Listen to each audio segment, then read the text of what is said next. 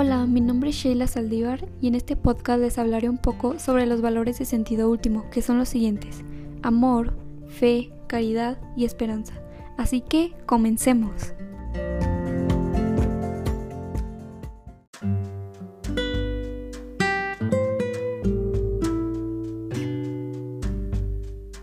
Amor.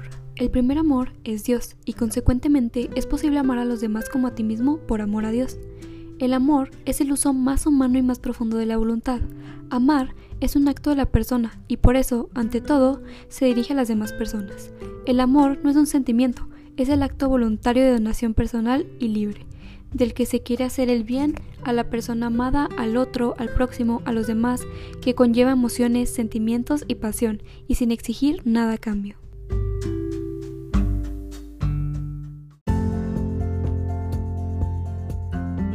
Este acto de voluntad se da de cinco formas. La primera es el deseo y el conocimiento profundo del ser amado. La segunda es la afirmación del otro. Amar es aceptar la existencia del ser amado, es perdonar si hubo algo equivocado en su pasado, es alegría, es ayudar, es cuidar, es curar el alma del dolor, de culpa, de infelicidad, de tristeza, es recordar al ser amado, es compadecer, es consolar, es acoger, es aceptar lo que el otro nos da, es respetar. La tercera es el anticipo del futuro. Amar es elegir y preferir, es empatía, es comprender, es atender, es obedecer gustosamente la voluntad del otro, es prometer amor futuro, es lealtad, es confiar, es esperar aguantando las dificultades. La cuarta es la manifestación del amor.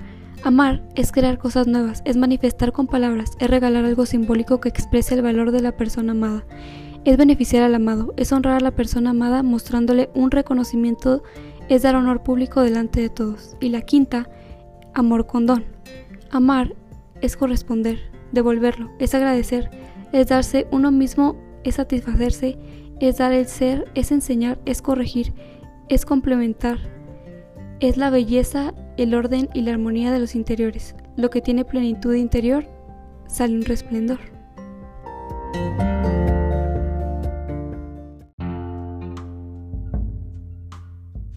La fe no es un sentimiento ni emoción, sino una unión confiada de tu inteligencia y tu voluntad a Dios.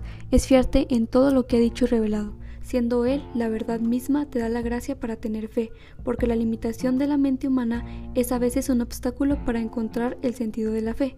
La fe es la sustancia de la esperanza. Con la fe, el ser humano se esmera en conocer y hacer la voluntad de Dios. Con la fe es posible entender el sentido de la vivencia cotidiana y la existencia del dolor y el sufrimiento.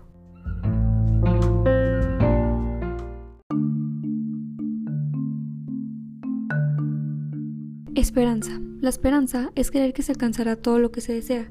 Así la esperanza bíblica del reino de Dios ha sido reemplazada por la esperanza del reino del hombre, por la esperanza de un mundo mejor que sería el verdadero reino de Dios. Se han hecho grandes esfuerzos, pero ese esperado reino del hombre se aleja constantemente.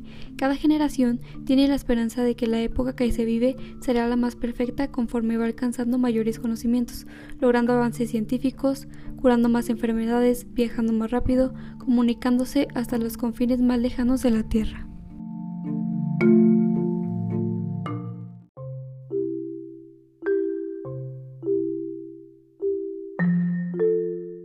Caridad. La caridad es para la Iglesia Católica aquella virtud teologal por la cual se ama a Dios sobre todas las cosas por Él mismo y al prójimo como a nosotros mismos por amor de Dios. La caridad tiene por frutos el gozo, la paz y la misericordia. Exige la práctica del bien y la corrección fraterna. Es benevolencia, suscrita la reciprocidad, es siempre desinteresada y generosa, es amistad y comunión.